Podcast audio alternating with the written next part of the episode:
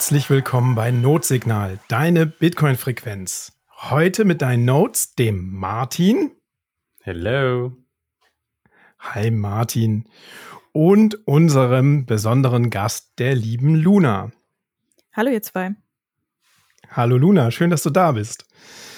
Mein Name ist der Chris. Ja, tolles Netzwerk haben wir heute. Martin, wir sind das erste Mal alleine als Hosts, ne? Das sind wir. Und wir sehen auch, warum wir das vorher nicht gemacht haben, weil wir echt massive technische Schwierigkeiten haben. Und vielleicht war das der Grund. Vielleicht dachten wir, da, da haben wir Signal-Probleme, also lassen wir das und das war uns unterbewusst klar und wir wollten es jetzt aber drauf ankommen lassen. Aber ich glaube, das ist es wert. Ja, auf jeden Fall. Wir kriegen das hin. Luna, du verzeihst uns, heißt uns das Chaos, was wir bis jetzt angestellt haben. Also, fangen wir mal an. Dieser Podcast ist ein Value for Value Podcast und ist damit werbefrei. Wenn ihr uns unterstützen wollt, würde uns eine Spende per Lightning oder Paynim sehr helfen. Und neuerdings teilen wir die gestreamten Sets auch mit unseren Gästen.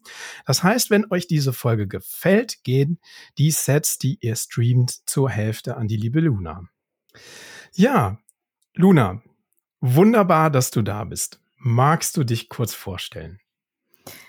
Hast du vielleicht vorher noch eine andere Frage, Chris, was du nicht verbasen wolltest, wo ganz groß rot im Dokument etwas zu steht? Ich hätte es doch nachher gefragt. Ich habe nur die Reihenfolge geändert. Ja, ja. Luna, hast du die Blockzeit? Ja, die habe ich. Das ist die 774486. Ja, wunderbar. Luna, vielen, vielen Dank für die Blockzeit. Magst du dich kurz vorstellen? Gerne. Genau, ich bin äh, Luna oder Daughter Luna. Dazu habe ich mir noch nicht so viel Gedanken gemacht, wie die Reihenfolge ist. Ich beschäftige mich mit sehr, sehr, sehr viel Nerdkram. Zum Beispiel Quantenphysik. Okay. genau, ich habe Kinderbuchillustrationen mal studiert und da war ich sowieso von vornherein immer schon der Freak und bin seit ungefähr zwei Jahren im Bitcoin-Space unterwegs, beschäftige mich viel mit Geldtheorie oder Theorien, besser gesagt. Und äh, das war's. Also noch viel mehr. Hm, eine Sache hast du noch nicht gesagt. Genau. Und zwar die Sache, warum wir heute hier sitzen und sprechen. Nicht, Genau, dass die das- anderen Sachen es auch nicht auch wert wären, aber eine ganz besondere Sache hat uns heute zusammengebracht. Ja, das ist der Buddhismus. Ja, genau. Der Buddhismus hat uns heute zusammengeführt. Heute soll es um das Thema Buddhismus und Bitcoin gehen, also eher ein philosophisches Thema. Vielleicht eine kurze Einleitung, warum wir heute über dieses Thema sprechen. Also ich stand letztens in der Küche und habe einen Podcast gehört, bei dem es um Monothe Monotheismus ging. Dabei ist mir klar geworden, dass unter der Flagge monotheistischer Religionen sehr viele Menschen ihrer Freiheit beraubt und sehr viele Kriege geführt wurden. Da habe ich mich gefragt, wie ist das eigentlich bei atheistischen oder polytheistischen Religionen, wie zum Beispiel dem Buddhismus? Da ich weniger Geschichten über kriegerische Miss- Missionierung aus diesen Religionen kenne, frage ich mich, gibt es vielleicht gemein und ich mich darüber hinaus frage, ob es vielleicht Gemeinsamkeiten zwischen Bitcoin und Buddhismus gibt, bist du mir eingefallen. Und zwar habe ich dein ähm, Interview bei 21 Der Weg gehört. Das hat mir sehr, sehr gut gefallen. Und du hast ja darüber berichtet, dass du Buddhistin bist. Und ich habe auch unlängst gegen Ende des Jahres 22 Tweets von dir auf Twitter gesehen, wo du in einem buddhistischen Land warst. Genau. Ja, ich war mit meiner Mutter in Nepal tatsächlich und es war sehr beeindruckend, im okay. Himalaya zu stehen und zu denken, okay, krass, das sind jetzt einfach, das sind einfach fucking 8000 Meter da vor dir. cool. Ja. Und du, das war der Hintergrund, nach Nepal zu fahren. War das auch der Buddhismus? Auch tatsächlich so ein bisschen, ich war natürlich neugierig, da die, die Ursprünge zu sehen, aber es war, das war mehr so eine Mutter-Tochter-Nummer. Hm, Okay, ja. War bestimmt eine gute Reise. Ja. okay. Ja, fast forward. Vielen Dank, dass du unserer Einladung über Buddhist äh, gefolgt bist, über Buddhismus und Bitcoin zu sprechen. Und ich möchte dir gerne direkt die erste Frage stellen. Wie bist du denn zu Buddhismus gekommen? Mm, Also da muss man vielleicht vorher wissen, ich bin, ich bin ja in der ehemaligen DDR geboren, so ein typisches Wendekind, habe viel nicht mitbekommen, was Orientierung angeht. und weil meine Familie atheistisch ist, eben auch nichts, was mit Religion zu, zu tun hat. Und ich kenne mich auch nicht aus, was, was, was, den, was das Christentum angeht. Ich habe meines Erachtens eher nur negative Dinge im Kopf, die damit zusammenhängen. Und ich habe das immer sehr, sehr abgelehnt, dass äh, Religion in meinem Leben ist. Ich war total wissenschaftlich geprägt, so nach dem Tod ist nichts und so weiter. Mhm. Und wie so vieles irgendwie bei den Menschen ja heutzutage ist, dass ja diese Orientierung fehlt und die fehlte mir eben auch ganz stark in einer sehr, sehr starken Krise. Und ich habe immer mal wieder gehört, so von, Leut von Leuten, die Vipassana gemacht haben. Also das heißt, äh, man ist zwei Wochen im Schweigekloster und meditiert den ganzen Tag und schweigt. und das habe ich vor zwei Jahren gemacht. Und es war so intensiv. Ich habe die krassesten Zustände erle erlebt, mhm. Höchsten Glück bis zum tiefsten Tiefpunkt und das innerhalb von Minuten. Und dort gab es eine buddhistische Nonne, mit der man mhm. einmal am Tag reden konnte. Und die hat gesagt, Gedanken sind wie das Wetter, die kommen und gehen. Und das Einzige, was, was das Schlimme daran ist, ist die Bewertung, die wir denen geben. Und das, das klingt so esoterisch, aber es war total einleuchtend, weil ich habe diese Zustände gemerkt. So, das ist einfach komplett, ja, dieses Hin und Her von diesen Gefühlen, die da, die da stattgefunden haben, dass das eben tagtäglich passiert. Und ne, man kennt das, man, man, man steht irgendwie auf und denkt, boah, ey, heute ist schon wieder so ein Montag. Und dann wird's mhm. halt auch zu einem Montag. Ich habe es nicht komplett durchgezogen. Die zwei Wochen? Ja, ich habe zehn Tage oder so gemacht, weil es einfach echt krass war. Und ich hatte so einen ganz intensiven Drang, den, dem ich nachgehen musste. Und das hatte ich auch mit der Nonne damals besprochen, dass ich das abbrechen will. Und sie hat gesagt, naja, erinner dich, die Gedanken sind wie das Wetter und so weiter. Und als ich da gegangen bin, habe ich ein buddhistisches Gelübde abgegeben. Das waren mhm. einfach nur Zitate, die ich ihr nachgesprochen habe. Und dann hat es mich doch irgendwie immer mehr gereizt, was, was da, was dahinter steckt. Und bin dann übers Internet an jemanden gekommen, weil ich, ich habe hier in Hamburg keine, keine Gruppe gefunden, die, also keine Sangha, sagt man, keine Sangha gefunden, die mir zutat und hab die dann in Berlin gefunden. Und mhm. so bin ich jetzt seit zwei Jahren Buddhistin. Oh, interessant. Also noch gar nicht so lange. Nee, genau. Und das heißt, also sind Bitcoin und Buddhismus so ein bisschen zusammengekommen? Ja, tatsächlich. ja, spannend. Ich will den, den Bogen noch nicht ganz so zu Bitcoin spannen. Ich würde gerne noch ein paar Sachen mehr über Buddhismus erfahren, bevor wir dann die, die Brücke zu Bitcoin schlagen. Kannst du uns das so kurz zusammenfassen, was den Buddhismus kennzeichnet? Oder ist das überhaupt möglich, die wesentlichen Merkmale einmal kurz zu umreißen? So, explain us like we are five.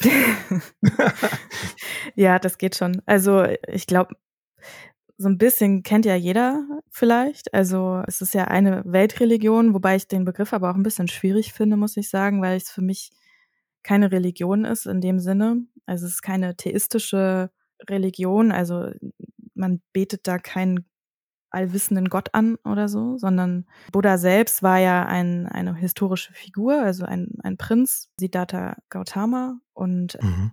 Es geht im Grunde um eine, es ist im Grunde eine philosophische Lehre oder eine Art zu denken, die einen sehr auf ein Selbst zurückwirft. Und es geht nicht darum, danach zu streben, alle Gebote einzuhalten, weil die gibt es auch in, in gewisser Form, sondern es geht eher darum, den Buddha in sich zu finden. Mhm. Und gibt so eine Zusammenfassung, was das Leben ist sozusagen. Also das Leben ist, heißt Leiden und, und Schmerz und diese Anhaftung an diesem Schmerz ist das, was uns Menschen weiter in diesem Morast hält sozusagen. Um da rauszukommen, gibt es den achtfachen Pfad. Unter anderem soll man eben meditieren und um immer wieder auf sich zurück zu gehen und zu gucken, ah, was geht denn da in einem vor? Und genau, und dann gibt es verschiedene Wege, um aus diesem Schmerz herauszukommen. Was mhm. heißt das für dich? Also, ich meine, man kann sich ja damit sehr, sehr tief beschäftigen und es gibt, äh, gibt also, ne, wir können den Begriff Religion vielleicht gleich nochmal aufgreifen, aber es gibt ja in jeder, ich sag mal, Weltanschauung oder Philosophie oder Religion oder was auch immer es am Ende ist, gibt es ja sehr viel, was man, was man darüber also was, was die was die Abstraktion quasi darstellt, also wenn du quasi eine eine Religion als als die Abstraktion des individuellen Glaubens der einzelnen Anhänger des Glaubens siehst, dann heißt ja, dass der der Glaube oder der äh, oder die Religion oder die Philosophie oder wie auch immer für jeden Einzelnen etwas anderes ist und nur abstrahiert über alle Anhänger dessen hinweg etwas etwas Eigenes bietet. Also ne, der achtfache Pfad wäre etwas, was alle verbindet, aber du selber hast ja eine eigene Art, das zu leben, eine mhm. eigene Interpretation. Von daher ist die Frage wahrscheinlich eher, was ist dein Buddhismus und wie manifestiert er sich in deinem Leben? Mhm. Das Schöne ist, und das ist das, was mein buddhistischer Lehrer immer sagt, überprüfe, was ich dir sage. Und ich finde, es ist auch immer ein Überprüfen in einem selber, also dieses Prüfen, das, was ich gerade denke, äh, ist das gerade real oder ist das aus irgendwas heraus, was ich in der Kindheit, Prägung und so weiter erlebt habe? Und das macht, also für mich ist es total einfach dann im, im Zusammenhang oder im, im Zusammenleben mit anderen Menschen zu sehen, ah, jeder ist in seinem Schmerz und jeder agiert daraus. Also es ist auch irgendwie total psychologisch, finde ich, weil, weil es, weil man trifft so aufeinander jeden Tag auf dieser Schmerzebene, weil jeder irgendwie so seine, sein, seinen Überlegens, seinen Überlebensmodus hat und danach agiert und damit irgendwie in dieser Welt zurechtkommt. Und für mich ist Buddhismus nicht sofort agieren, wenn ich irgendwie wütend bin, zu sagen, dem anderen vielleicht die Schuld zu geben, sondern zu sagen, ah, was, was ist denn gerade in mir, was diese Wut auslöst? Und es bringt mich so, es wirft mich auf meine Eigenmächtigkeit zurück. Das heißt, so ein bisschen der Gedanke, äh, der, es, es stärkt quasi deine Souveränität, weil es deine Wahrnehmung in den Fokus deines Handelns legt. Ja. Mhm. Bin noch nicht ganz da angekommen, was Buddhismus ist. Und vielleicht können wir uns der ganzen Geschichte ein bisschen nähern, indem wir mal schauen, wie sich die Weltanschauung im Buddhismus von der in unserer sehr, ich sag jetzt mal hier auf Deutschland bezogen, sehr christlich geprägten Weltanschauung unterscheidet. Also was, wie könntest du das irgendwie zusammenfassen, was da die, die wesentlichen Unterschiede sind? Ich es ja gerade schon so ein bisschen angedeutet.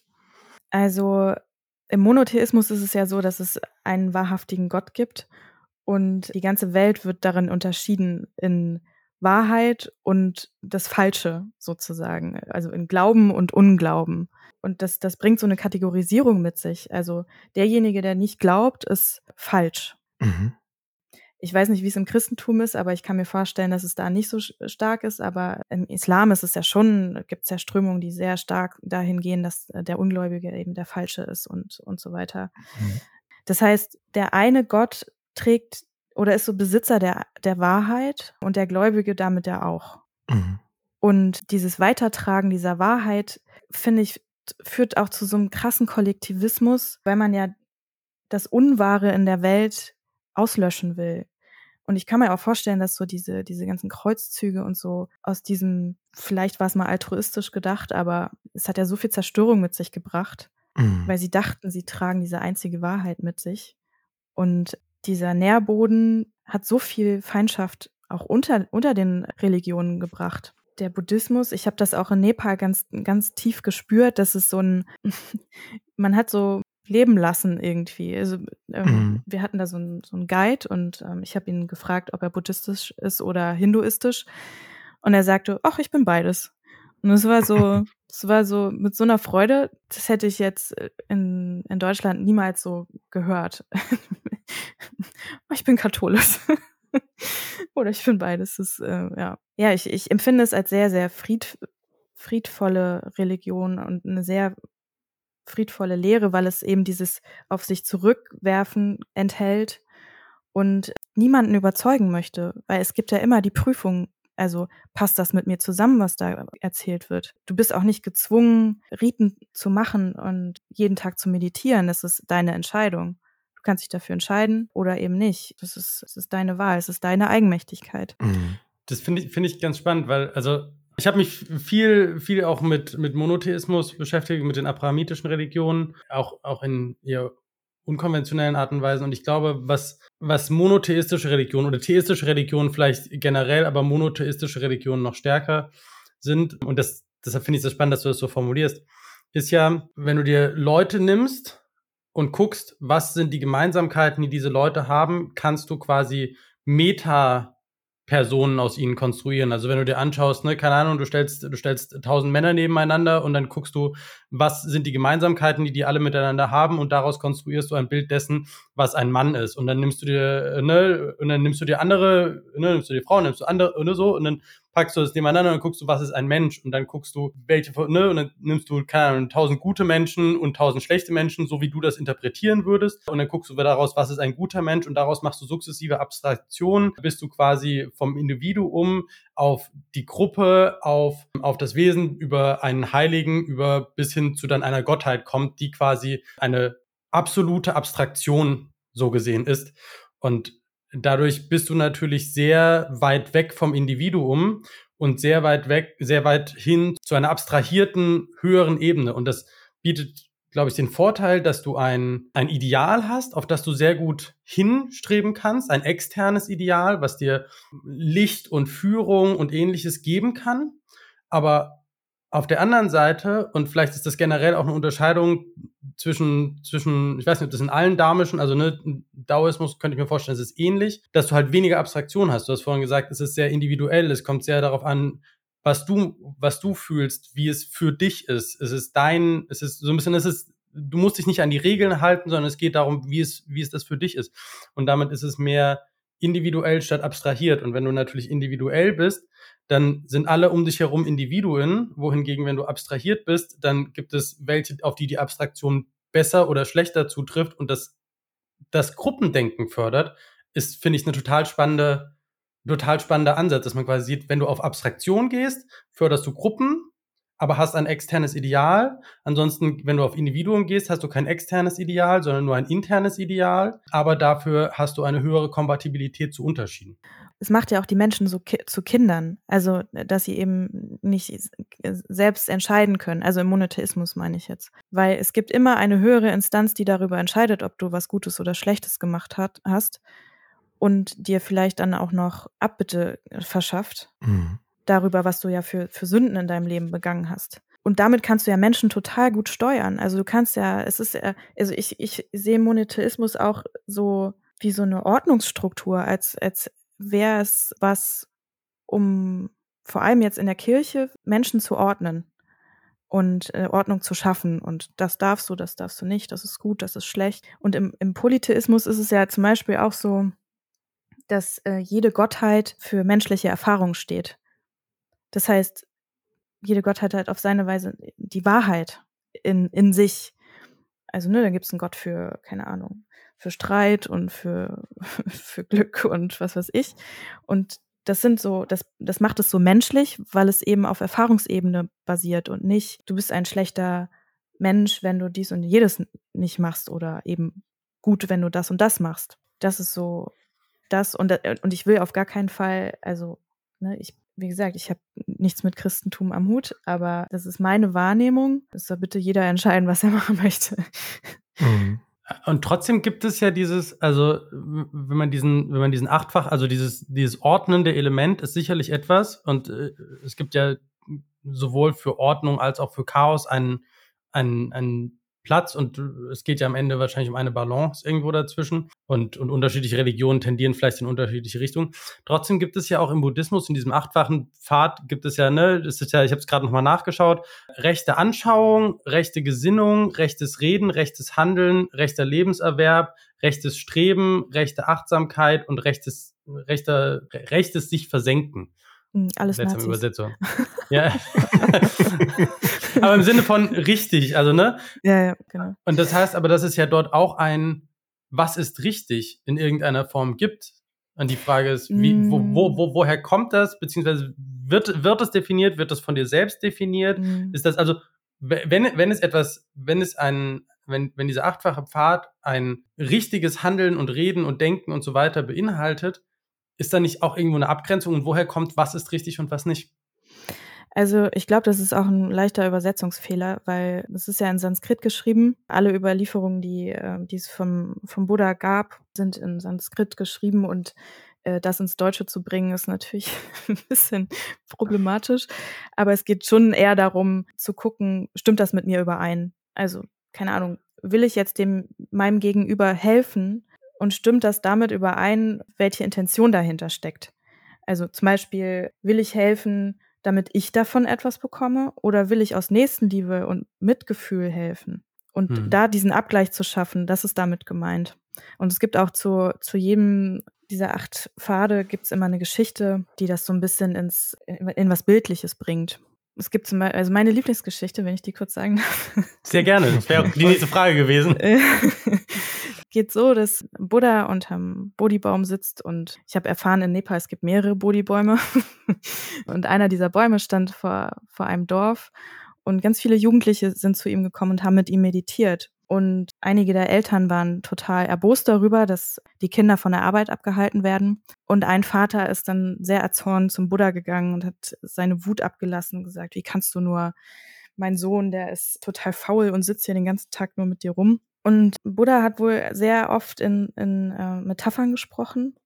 Und er sagte dann zu diesem Mann, wenn dir jemand ein Geschenk macht und du nimmst es an, wem gehört es dann? Und dann sagt der Mann, ja, dem anderen natürlich, ist ja klar. Und dann sagt Buddha, okay, alles klar. Und wenn dir jemand ein Geschenk macht und du nimmst es nicht an, wem gehört es dann? Und dann sagt er dann, ja, mir dann natürlich. Und dann sagt der Buddha, dann danke ich dir für deine Wut, aber ich nehme sie nicht an. Und so sind ganz viele Geschichten um ihn herum, mhm. dass er so sehr versteht, was dieses richtig und falsch ist. Also in dem Moment nicht zu reagieren und zu sagen, ja, aber guck doch mal und den Kindern geht's gut und so weiter, sondern dem Gegenüber das vielleicht zu spiegeln, was da gerade in ihm vielleicht auch passiert. Mhm. Und das finde ich total spannend. Das ist eine schöne Geschichte. Ja. Du hast ja im Monotheismus, zumindest in der, im Christ, in der christlichen Welt, ich bin katholisch aufgewachsen oder äh, war katholisch die meiste Zeit meines Lebens und war auf einer katholischen Schule. Da ist ja dieses Thema Schuld und Übernehmen der Schuld ein großes Thema, dass, dass Christus die Schuld für die Menschheit übernommen hat. Und das ist ja genau das Gegenteil von dem, was du sagst. Ne? Also es ist das Projizieren von Dingen auf andere. Und in dem Beispiel, was du genannt hast, ist es genau das Gegenteil. Man nimmt diese mhm. Projektion nicht an, sondern lässt es bei sich, beim Individuum. Ja. Und ich möchte jetzt mit, da sind so ein paar Wört, Wörter gefallen, die ich versucht habe, schon so in äh, die verschiedenen Schubladen einzusortieren. Du hast jetzt schon Individuum ganz oft gesagt. Du hast das Wort Hierarchie schon ganz oft gesagt. Und ich weiß nicht, ob du es wörtlich gesagt hast, aber ich habe so verstanden, Konsens. Ich würde gerne meine nächste Frage stellen. Welche Ähnlichkeiten siehst du zwischen Buddhismus und Bitcoin? Ich habe irgendwann, es ist meistens sonntags, gibt es diese Vorträge von dem Lehrer und ich saß da und habe gedacht, Moment mal, das kenne ich doch. Und es fing einfach schon nur mit, mit dem Satz an, überprüfe das, was ich dir hier sage, ob das mit dir übereinstimmt. Und das ist ja, es ist ja komplett Don't Trust Verify. Mhm. Slay Your Heroes, super krass. Ich habe auch auf meinem Bitcoin-Weg irgendwann verstanden, es geht nicht nur um Bitcoin, sondern es geht auch um die Geschichte davor. Also wie konnte es dazu kommen, sozusagen im positiven Sinne? Und ich bin im Moment sehr viel eher im, im, im Libertären unterwegs, weil mir tatsächlich so ein bisschen und lieber Space, bitte verzeiht mir, aber ich sehe gerade so ein bisschen eine Kollektivierung und würde mir wünschen, dass man, dass wir uns ein bisschen noch darüber hinaus bewegen, was Bitcoin ist. Und zu prüfen, ist das was Richtiges sozusagen. Und das habe ich im Buddhismus gelernt, immer zu hinterfragen, aber nicht den anderen zu, unbedingt zu hinterfragen, sondern bei einem selber zu hinterfragen. Mhm. Kannst du es mal an einem Beispiel festmachen? Also ich finde, wir verwenden natürlich bestimmte Phrasen, um uns, äh, damit wir kommunizieren können, und das hat sich ja auch so entwickelt. Und von außen betrachtet wirkt das ja schon sehr religiös. Das hat man, mhm. haben wir ja auch schon, es gab ja schon Ansätze darüber zu reden. Und inwiefern machen wir Bitcoin zu was Monotheistischen und ich würde mir eher wünschen, dass wir, dass wir wieder zurückkommen zu dieser Eigenmächtigkeit, die eben zum Beispiel der Buddhismus in sich trägt oder vor allem das Libertäre, weil daraus ist es ja entstanden. Und man, es, es kann ja auch passieren, dass man von außen dann Leute ausschließt, weil mhm. es irgendwie auf eine bestimmte Art und Weise wirkt.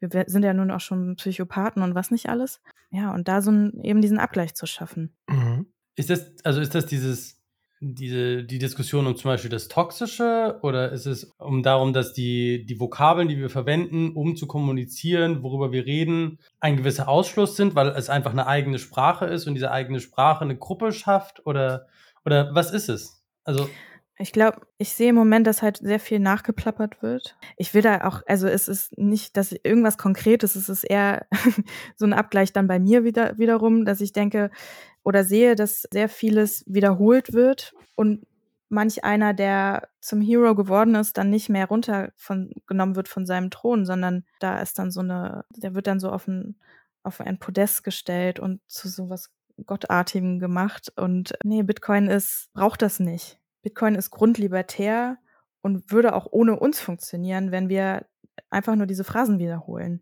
Mhm. Mhm. Ist das was, was dir wahrscheinlich dadurch auffällt, dass du Buddhistin bist? Also, dass es im Buddhismus eben dieses Zurückwerfen auf das Individuum gibt und nicht die Suche nach einer Lösung? Ich glaube, ich bin per se eine Beobachterin. äh, aber ja, der Buddhismus hat das natürlich noch mal ein bisschen verschärft äh, oder geschärft, dass ich wie bei dem Beispiel mit der Wut vorhin, dass ich da schon sehe, warum wird sich in den Vordergrund gespielt? Oder gespielt ist zu viel gesagt, aber warum wird in den Vordergrund so gegangen und aber dann nicht wieder zurück? Ist es das, ist es was, was man dann braucht? Oder ich finde, Slay Your Hero Kultur sollten wir noch viel mehr leben. Also auch das, was ich hier sage, es ist überhaupt, es ist nix. So, äh, immer prüfen. immer, immer überprüfen. Mhm. Das ist mhm. spannend. Das ist so, es gibt ja, also es etablieren sich ja zu Bitcoin sukzessive äh, wenn, wenn Bitcoin eine Religion wäre, würden wir unsere eigenen Glaubenssätze erst Stück für Stück entdecken. Das ist wahrscheinlich angefangen mit Proof of Work, mit weitergegangen mit Don't Trust Verify. Ich finde, zu überlegen, Don't Trust Verify, ein, ein, zumindest eine Unterkategorie, vielleicht ein eigenständiges, aber vielleicht eine Unterkategorie, ist dieses Slay Your Heroes. Und das finde ich ganz spannend, weil ich, ich merke das immer mal wieder, wie, wie in den Diskussionen hervorkommt, was bedeuten eigentlich, was bedeutet das eigentlich? Was bedeutet das, wenn du, wenn du selber sagst, du bist Bitcoiner? Das ist ja auch eine, eine Identität, so wie, so wie man sagt, ich bin Christ oder ich bin Buddhist oder ich bin Atheist, ich bin Bitcoiner. Das ist ja so, ne, äh, mehr oder minder in einer, in einer Reihe. Also es ist ein Teil deiner Identität. Und dann ist die Frage, was, was bedeutet es für einen selber? Und dann auch, was, was gehört da dazu? Und ich finde, Slay Your Heroes ist zum Beispiel noch sehr wenig diskutierter Glaubenssatz. Ich würde, wenn ich dazu was sagen darf, Martin, also Gerne. das, was du jetzt gerade alles gesagt hast, Proof of Work, Slay Your Heroes, diese Memes, ich glaube, das sind Derivate. Das sind Derivate von der eigentlichen Idee von Bitcoin. Die eigentliche Idee von Bitcoin, so steht es ja auch im White Paper, ist Nodes can join and leave the network. Also du kannst dich diesem Netzwerk anschließen. Dieses Netzwerk hat einen Konsens. Also es ist eine moralische Idee, wie Geld sein soll. Jan Paul sagt es mal, Bitcoin ist eine moralische Idee. Ich würde sagen, es ist ein moralischer Konsens. Ich, wir sind uns einig darüber, wie Geld sein soll. Und wir können jederzeit dieser Idee beitreten oder können es auch lassen. Ich kann auch heute beitreten und morgen wieder rausgehen. Es ist vollkommen freiwillig. Und das ist, glaube ich, das, was ich so spannend finde, was du über Buddhismus gesagt hast, dass es dich auf das Individuum zurückwirft. Also das Ganze kreiert eine große Gemeinschaft, die aus freiwillig beitretenden Nodes, Individu Individuen besteht, die sich über einen Konsens einig sind. Und selbst wenn ich mir nicht mehr bei diesem Konsens einig bin und einen anderen Konsens habe, dann kann ich das auch tun. Dann kann ich Bitcoin kopieren und meine Version daraus machen. Und mir Leute suchen, die dann meinen Konsens teilen. Dadurch habe ich ein Altcoin. Also. Darf, darf ich das challengen? Weil ich, ich. Ja. Wir sind in der Adoptionsphase und das Nodes can join and leave the network hört, glaube ich, zu einem gewissen Teil auf, wahr zu sein, sobald wir Post-Hyper-Bitcoinization sind. Ja, weil, ne, wir haben eine Idee davon, wie Geld sein sollte, aber wenn die ganze Welt Bitcoin verwendet, kannst du dich nicht mehr so einfach dagegen entscheiden. Es gibt aber kein Dekret, das dich dazu zwingt. Es ist wahrscheinlich der Markt und die, der, der, große Konsens, dass du dann jemand zu dir sagt, hör mal, diese Dienstleistung kriegst du von mir nur gegen Bitcoin. Äh, aber der, der Markt ist die, ist die, Macht. Äh, ja, ja, der, der Markt zwingt dich. Ja, aber Bitcoin in sich selber zwingt dich ja nicht. Du kannst ja Bitcoin, ist ja eine Entscheidung. Gibt es da bei diesem Gedanken, gibt es da Ähnlichkeiten zum Buddhismus? Äh, ja, ich habe gerade gedacht, es gibt eine lustige Anekdote, die ich vorher überhaupt nicht wusste, weil man denkt an Buddhismus, ja, es gab den Buddha und es gab vor dem Buddha schon mehrere Buddhas. Und das fand ich total spannend, weil ich dachte, an welchem Punkt ist Bitcoin? Ist Bitcoin, gibt es nach Bitcoin noch ein weiteres Bitcoin? Einen anderen Buddha sozusagen? Weil klar, wir können uns dafür entscheiden, aber es kann auch, wer weiß denn, was in 100 Jahren ist. Und es ist ja, es ist ja ein Gegenvorschlag, der erstmal angenommen werden muss. Und es, äh, es ist ja immer noch, also hm, für mich ist es unausweichlich, aber es gibt auch andere Entscheidungen, die getroffen werden können. Darum ist dieses Bild für mich vom Gegenvorschlag so prägnant, dass ich, dass ich davon nicht wegkomme, weil du kannst auch den, Gegen, den, den Vorschlag nicht annehmen. Hm, welchen Vorschlag meinst du? Also, also Bitcoin, Bitcoin als Bitcoin als Gegenvorschlag, als, als Geld. Und ich, hm, und da ich, kann ich dir nicht ganz folgen. Versuch nochmal. Also wir, wir bereiten einen Gegenvorschlag vor oder wir, wir sehen den Gegenvorschlag und wir nutzen den Gegenvorschlag. Aber wie groß muss die Mehrheit sein, um das nicht anzunehmen? Also steht das irgendwann 50-50 oder da bin ich noch nicht ganz an dem Punkt, dass ich sage, ja, Bitcoin wird auf jeden Fall kommen. Für uns. Ich glaube, das ist ein, ein, Entschuldigung, dass ich dir mhm. ins Wort falle. Das ist ein ganz, ganz entscheidender Punkt. Die Ausgangsfrage für diese Folge war ja ein bisschen, wir leben in einer in einem Kulturkreis, wo der Monotheismus uns geprägt hat, wo wir über den Monotheismus geschichtlich erfahren haben, dass man eigentlich missionieren muss, dass man äh, den, das spread the good word, dass, dass, dass man äh, das gute Wort äh, soll verbreitet werden und die, der Glaube soll sich ausbreiten. Und ich glaube, das ist einerseits ein Wunsch, den wir in uns tragen, dass Bitcoin sich weiter verbreitet, aber es muss es gar nicht. Also ich, es kann noch eine Welt geben, wo nachher ein Achtel oder ein Drittel oder die Hälfte der Weltbevölkerung Bitcoin nutzt und die andere nicht. Why not? Also ja. ich habe da keinen missionarischen Gedanken. Solange ich mich aus freien Stücken mit den Menschen, mit denen ich das möchte, darüber einig bin, wie Geld sein soll. Also den gleichen Konsens darüber habe. Ja, das glaube ich auch. Und, und wenn man dann wieder überlegt, dieses Kämpferische, was die Monotheisten oder monotheistische Religionen haben und das Missionarische und dass es halt auch wirklich in was Kriegerisches umschlagen kann, glaube ich halt, dass wir auch akzeptieren müssen, dass es Shitcoins gibt, dass sich mhm. Menschen auch dafür entscheiden können, aber dass wir eben nicht missionarisch sind und sagen, oh Gott, wie kannst du nur? Wir können uns dann natürlich drüber lustig machen, aber es ist ja deren freie Entscheidung, beziehungsweise noch nicht mal freie Entscheidung, sondern das Geldsystem zwingt sie ja dazu, sich so zu entscheiden. Und dass wir da ein bisschen äh, aufpassen müssen, in so eine, in so eine Bewertungs, in so ein Bewertungssystem zu denken, äh, gehen. Mhm. Bin ich, bin ich voll bei dir. Also, dass wir unser monotheistisches Denken auf Bitcoin übertragen und uns diesen Missionsgedanken zu eigen machen für Bitcoin. Ja. Obwohl es den gar nicht ich, braucht. Und ich würde noch mal einen Schritt zurückgehen und, und gucken, wo ist denn die Gemeinsamkeit mit dem Buddhismus? Also gibt es im Buddhismus so einen missionarischen Gedanken oder ist es am Ende doch wieder eine individuelle Entscheidung? Also traditionell oder geschichtlich gesehen gab es Mönche, die die Lehre Buddhas weitergetragen haben. Daher ist die Phase, glaube ich, schon sehr missionarisch gewesen, mhm. aber die Leute konnten ja trotzdem sich dafür oder dagegen entscheiden. Und gerade da in diesem Kulturkreis Indien äh, und Nepal hat sich ja eher der Hinduismus durchgesetzt, der ja komplett polytheistisch ist. Mhm. Es gibt auch, es gibt auch kriegerische Buddhisten. da gibt es ja auch genügend Beispiele, aber. Toxische Buddhisten. Toxische Buddhisten auf jeden Fall. Die sich, äh, keine Ahnung, äh, mhm. ja, die sich gegen Muslime zum Beispiel sprechen, aussprechen. Mhm. Ich meine, man muss ja, glaube ich, generell unterscheiden zwischen ist eine Religion kriegerisch und das ist ziemlich, also die allerwenigsten, also gerade die Großen predigen ja alle in irgendeiner Form Frieden und friedliches Miteinander und so weiter.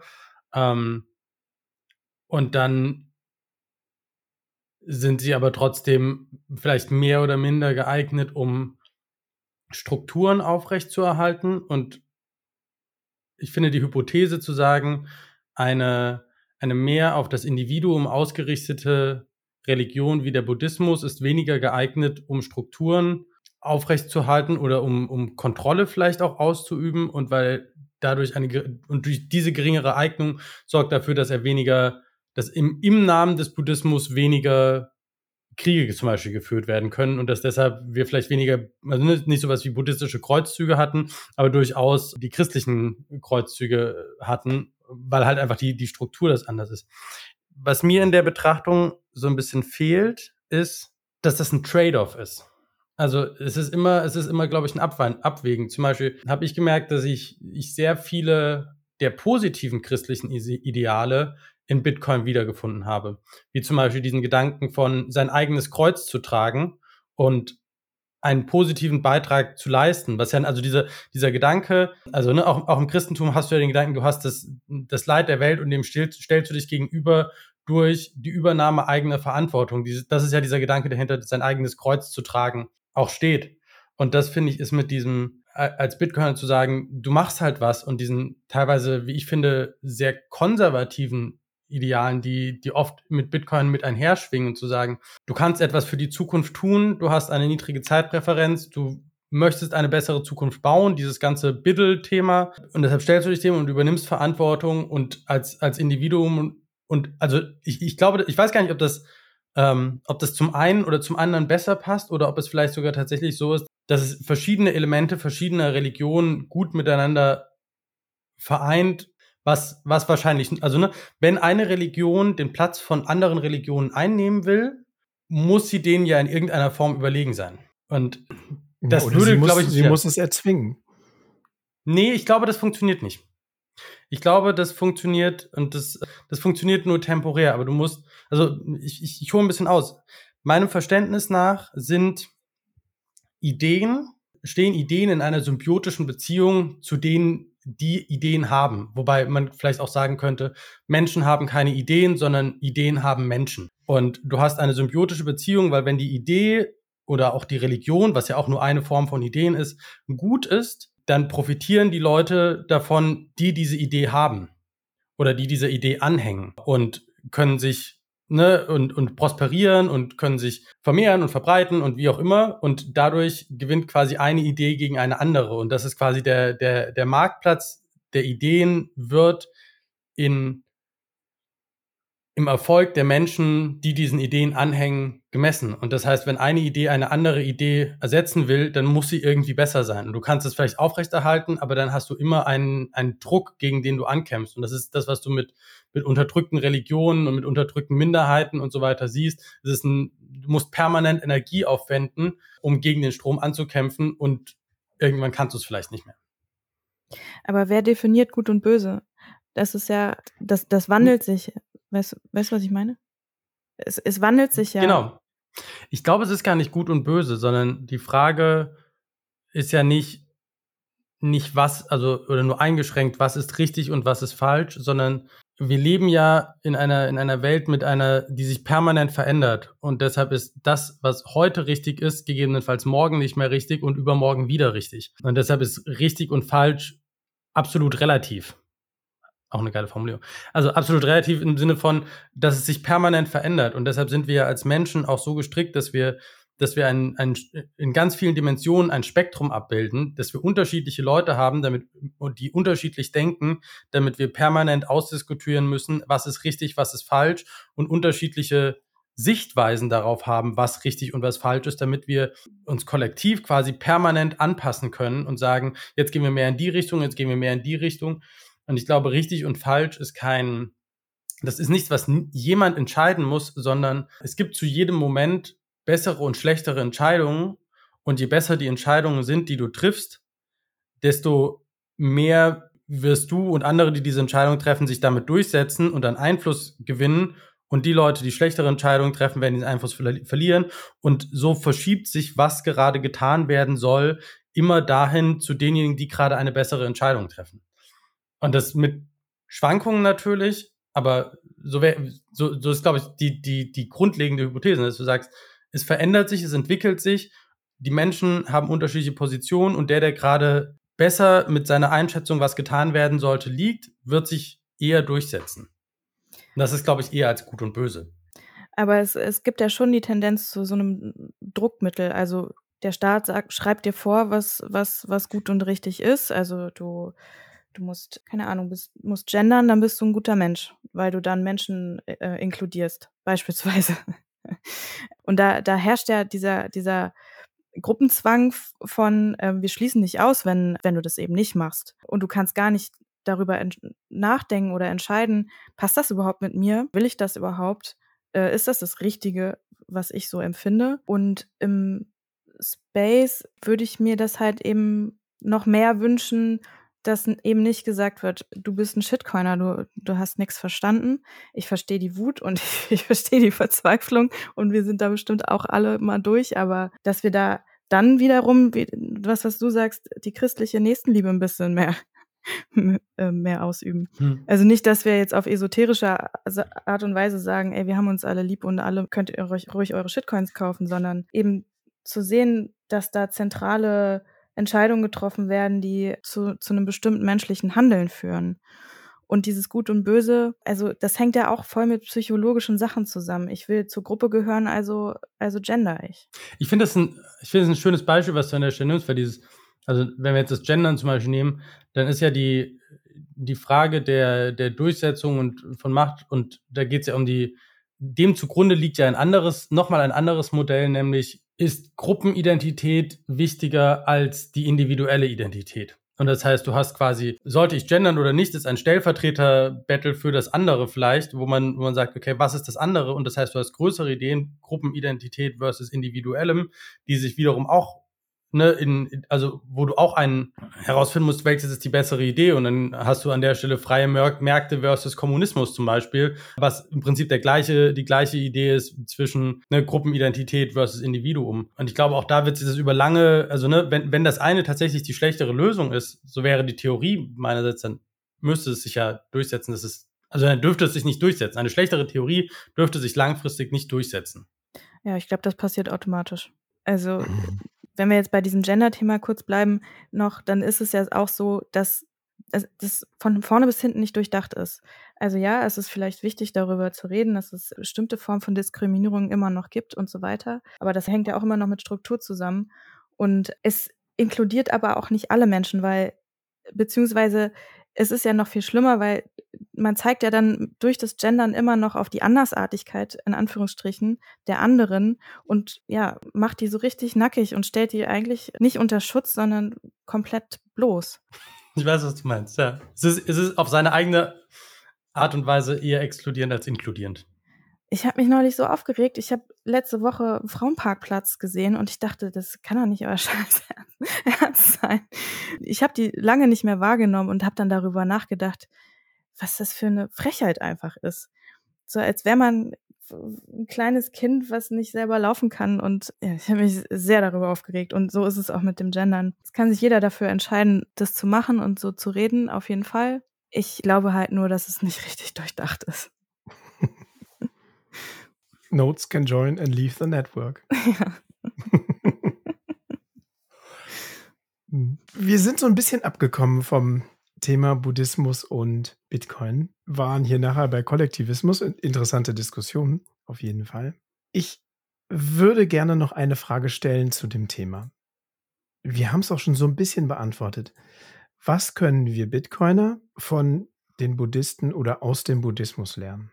Ich glaube, das Intrinsische, was in Bitcoin liegt, ist die Eigenmächtigkeit, die Souveränität und wir sollten das Kindliche ablegen. Also Bitcoin ist ganz wunderbar und ich bin ganz froh, dass wir es haben, diesen Gegenvorschlag. Aber ich glaube, ihn als, als Heilsbringer zu sehen, das ist was sehr Kindliches, was sehr Naives, weil wir müssen ganz viel dafür machen, dass das eben funktioniert. Und da sind wir auch nochmal wieder bei der nächsten Liebe, was du gesagt hast, Martin für sich richtig stellen, was davon kann ich mitnehmen und was davon kann ich dann anderen geben. Mhm.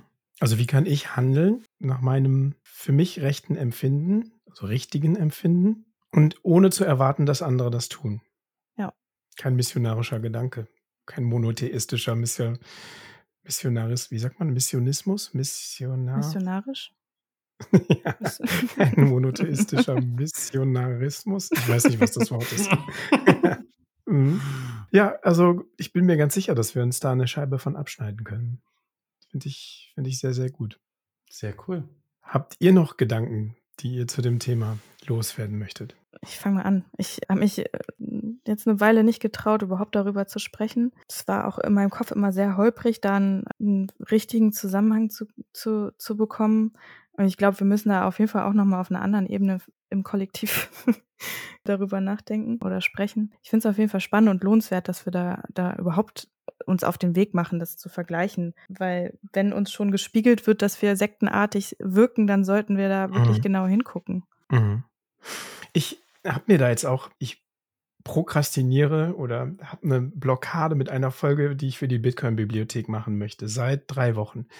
Ich bastel da dran rum und komme aber langsam so zum zum Schluss und, ähm, habe auch einen einen Aspekt, den ich noch mal beleuchten möchte. Was ist denn dieser Konsens von Bitcoin eigentlich? Also, was macht Bitcoin so stark und was feuert uns alle daran an und lässt uns wirklich wie 'ne Sekte erscheinen?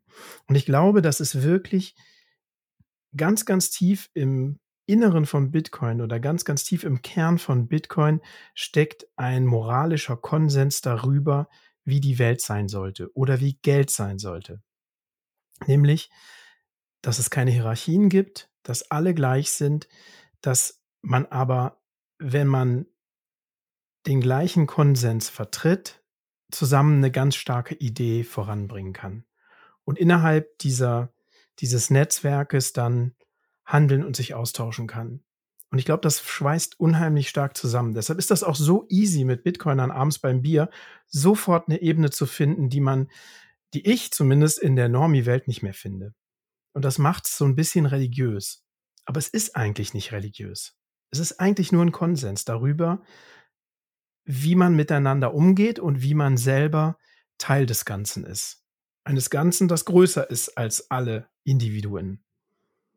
Und ich glaube, es ist 'n fataler Fehler, da so 'n missionarischen Gedanken zu haben und das auf andere übertragen zu wollen oder andere auszuschließen. Weil im Ende ist es einfach nur 'n Konsens darüber, wie bestimmte Dinge sein sollen, zum Beispiel Geld.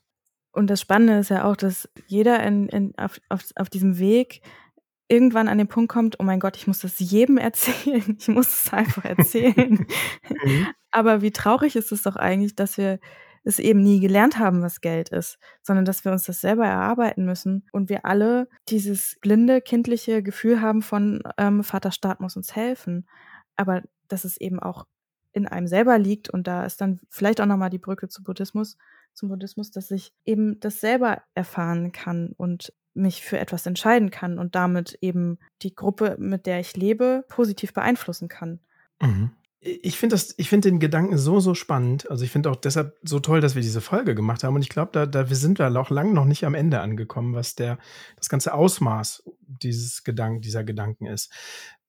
Wir kommen eben aus 'ner Kultur, deren Tradition es ist, dass wir A 'ne monotheistische Religion haben, bei der wir gesagt bekommen, was gut und böse ist und die uns in 'ne Hierarchie einordnet und uns Regeln vorgibt, aber auch der, aus der man nicht so einfach rauskommt. Also, exkommuniziert werden im Christentum wie im in den anderen monotheistischen Religionen ist ist keine schöne Erfahrung, glaube ich. Und gleichzeitig haben wir da nach der Trennung von Staat und Kirche haben wir halt eben Staatsformen entwickelt, die auch stark hierarchisch sind. Und wir sind es gewohnt, dass wir irgendwie, ja, wie soll man sagen, ne ne, die Verantwortung woanders hin projizieren. Und jetzt kommt auf einmal 'ne Idee, die sagt: „Nein, du hast die an Verantwortung. Du kannst das machen oder du kannst auch lassen. Das ist vollkommen egal und es bestraft dich auch keiner, wenn du's lässt.“ Und ich glaube, dass wir das noch mehr verinnerlichen müssen, was eigentlich der eigentliche Kern von Bitcoin ist, von dieser ganz, ganz freiheitlichen Idee. Wir müssen keinen missionieren, wir müssen keinen zwingen, irgendwas zu tun. Es ist genau, also wie das Geld, wie diese Monotheismus haben wir das ja auch im Geld. Also, es gibt ein Geld, das wir hier nutzen dürfen, kein anderes. Und das ist, glaube ich, das das das Verrückte und Neue an der an Bitcoin. Und ich glaube, dass es da tatsächlich Parallelen zum Buddhismus gibt. Ich glaube, es gibt noch mehr und ich ich das ist so ein, so ein paar Gedanken, die, die dazu bei mir ganz, ganz lange schon rumgeistern. Das eine ist die, wir haben immer diese, diese Frage, ist Bitcoin eine Religion? Und ich merke, dass ganz viel, ganz viele sich davor scheuen, diese Frage zu, zu diskutieren. Für mich persönlich ist das eine relativ klare Frage, die sich mit einem Ja beantworten lässt, wenn man sich anschaut, was Religion eigentlich bedeutet, weil es kommt vom lateinischen relegere, was sich auf ne, die gewissenhafte Sorgfalt in der Beachtung von Vorschriften und Regeln bezeichnet. Also es ist im Prinzip ein, ein Regelset und das ist ja, also Bitcoin Core ist ja genau das, ein, ein Regelset, auf, also ne, dem du, wenn du Teil des Ganzen sein willst, auf ne, dem du, dem du etwas entgegen, also ne, an das du dich halten musst. Du kannst komplett raus, aber solange du dabei sein willst, solange du das Geld verwenden willst, musst du dich an die Regeln halten, wie zum Beispiel die 21 Millionen. Und ich glaube, es hat bestimmte, es hat bestimmte moralische Ideen, wie zum Beispiel diesen ganzen Gedanken von, von Proof of Work, die uns auch leiten und die Bereiche, die nicht ganz so klar umreißbar sind, so ein bisschen abdecken, wo, wo auch von verschiedensten Religionen was drin ist. Zum Beispiel, ich hatte vorhin den, den Gedanken zu dem, zu dem Thema. Eine der, eine der ersten biblischen Geschichten ist ja die Geschichte von Kain und Abel, in der es darum geht, dass, dass Abel ein, ein Opfer dargebracht hat, in dem er sich Mühe gegeben hat und Kain im Prinzip sich keine Mühe gegeben und Kains Opfer ne, wurde abgewiesen, weil er, weil er im Prinzip keinen Proof of Work geleistet hat und darüber war er sauer und dann hat er seinen Bruder erschlagen. Also man könnte so ein bisschen sagen, Abel ist Proof of Work, kein ist Proof of Stake. Der war einfach nur beim Opfern dabei. und, und, und, das ist so, und, und, und ich glaube, wir, wir müssen dieses Konstrukt weitersehen. Ich glaube zum Beispiel Staaten oder die staatliche Idee ist eine Form der atheistischen Religion was wir im, im 20. Jahrhundert gesehen haben, wo Leute mit, mit Nationaleifer einen, einen quasi religiöse, einen quasi religiösen Fanatismus gegenüber der Staatsidee entwickelt haben als Ersatz für das, was wir im Westen mit äh, verloren haben, als wir, als wir im Prinzip die christliche Idee nicht mit der naturwissenschaftlichen Idee übereingebracht haben und damit unser christliches Fundament verloren haben und an dessen Erosion, mit, mit dessen Erosion wir zu kämpfen haben in unseren Werten. Und wo man, glaube ich, auch die Unterschiede sieht zwischen vielleicht einem Land wie Nepal, was ein religiöses Fundament hat, was im Kern besteht, was diese, was diesen Übergang geschafft hat, versus der westlichen Welt, in der uns das religiöse Fundament fehlt weil wir unser eigenes religiöses Fundament nicht mit unseren wissenschaftlichen Erkenntnissen übereingebracht haben. Und ich glaube, da, da spielen ganz, ganz viele Sachen miteinander. Und ich, ich finde, es ist in dieser ganzen Diskussion unglaublich wichtig, das wertschätzend zu machen. Also wertschätzend gegenüber, gegenüber allem, was uns dazu ermöglicht oder dazu gebracht hat, überhaupt erstmal dahin zu kommen, wo wir sind. Ne? Ohne Fiat hätten wir kein Bitcoin, ohne Staaten hätten wir kein Bitcoin, ohne den Wohlstand, den wir uns aufgebaut haben, hätten wir kein Bitcoin. Es sind, es sind so viele Dinge, die dem vorausgegangen sind, von, von Technologien, von moralischen Ideen, von, von Fehlern, die auch gemacht wurden, damit wir überhaupt in der Lage sind, jetzt dieses Problem so zu lösen und auf dessen, und, und Bitcoin wird uns in die Lage versetzen, glaube ich, weitere Probleme zu lösen. Und ich glaube, also, und das, deshalb, ich, ich finde, es ist, und das, das, das ist wieder dieses Thema wertschätzend, dieses Thema nicht urteilend, im Sinne von nicht abstrafend, zu sagen, all das, was wir an Bitcoin gut finden, hat seine Wurzeln in den Dingen, die wir an den Nicht-Bitcoin-Sachen schlecht finden. Und das müssen wir irgendwie wertschätzen. So, oder müssen oder dürfen wir wertschätzen, ist vielleicht eine bessere Formulierung. Hm. Ja, und ich glaube, die Leute, man, man sieht es ja in der Gesellschaft, die Leute haben ja, die sehnen sich ja nach irgendeinem Halt. Also die, die wenn man auf der Straße ist, die haben tote Augen. Die sind total fertig, die Leute. Und das sieht man ja dann auch an diesen, an diesem Fast-Food-Spiritualitätsangeboten, die, die es da draußen gibt, wo, wo, mhm. wo dann gesagt wird, ah, ihr müsst nur positiv sein und dann wird alles gut. Und dann wirst du wieder in so eine Falle, gehst du wieder in diese Falle, dass du, dass es an dir liegt, dass du nicht richtig bist, dass du daran an deinem eigenen, an deiner eigenen Misere schuld bist und dann bist du in diesem in diesem Zyklus von, ah, kauf noch ein äh, Coaching und mach dies noch und das noch. Aber das ist ja nur ein Reagieren auf, auf den Need, der da draußen ist, auf diese Bedürftigkeit. Und wir saugen Bitcoin so auf, weil, weil das halt diese, das so stillt, diese Sehnsucht nach dem, ach krass, so kann das eigentlich sein. Und ich glaube Mhm. auch, dass wir im Grunde ja diese, diese Eigenmächtigkeit schon immer hatten, aber dass die uns so aberzogen wurde. Und uns wird einfach eingeredet, dass wir nichts können. Ne? Sie, siehe Frauenparkplätze. Und sich das Stück für Stück wieder zu eigen zu machen, dass man sieht, was für eine Macht man eigentlich hat. Im positiven Sinne. Hm. Ich Mhm. glaube auch, und das, das, du hast gerade gesagt, es wird einem überall gesagt, dass man selber schuld ist daran. Ich finde, Bitcoin sagt dir nicht unbedingt was anderes. Es formuliert es nur anders. Oder vielleicht, vielleicht interpretiere ich das da auch einfach nur rein. Ich glaube, es ist ein Privileg, an seinem eigenen Leid schuld zu sagen. Weil es bedeutet, dass man etwas daran ändern kann. Mhm. Interessanter Gedanke. Mhm. Ja, jetzt haben wir am Ende doch noch mal lange diskutiert nach der nach den letzten Gedanken. Ich glaube, wir haben heute ganz ganz viele interessante Gedanken zusammengetragen und ich für mich bin zu dem Schluss gekommen, dass es sich weiter lohnt, da zu graben, welche Gemeinsamkeiten es zwischen Buddhismus und Bitcoin gibt. Und ich glaube, da sind noch einige. Vielen, vielen Dank, Luna, dass du uns Einblicke gegeben hast in deine persönliche Bitcoin- und Buddhismusreise. Sehr gerne. Ja, also man kann uns ja Boost schicken und die Boosts mit einer Nachricht versehen. Und wir lesen üblicherweise die drei Boosts mit den meisten Sets hier vor. Aber heute haben wir keine, weil wir so dicht nacheinander aufgenommen haben, dass die nächste Folge, die erscheint, noch gar nicht erschienen ist.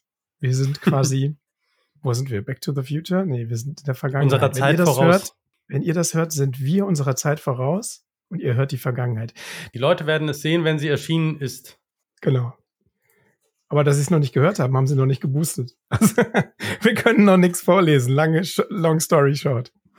Ja, Luna, vielen, vielen Dank nochmal. Ich danke euch. Folgt und bewertet uns. Kommt in unseren Telegram-Channel. Nutzt Podcasting 2.0 Apps, um uns Sets zu streamen und, und einen Boost zu schicken. Schaffen wir es zusammen? Focus, on, the signal, not on the noise. Super. Tschüss. Tschüss.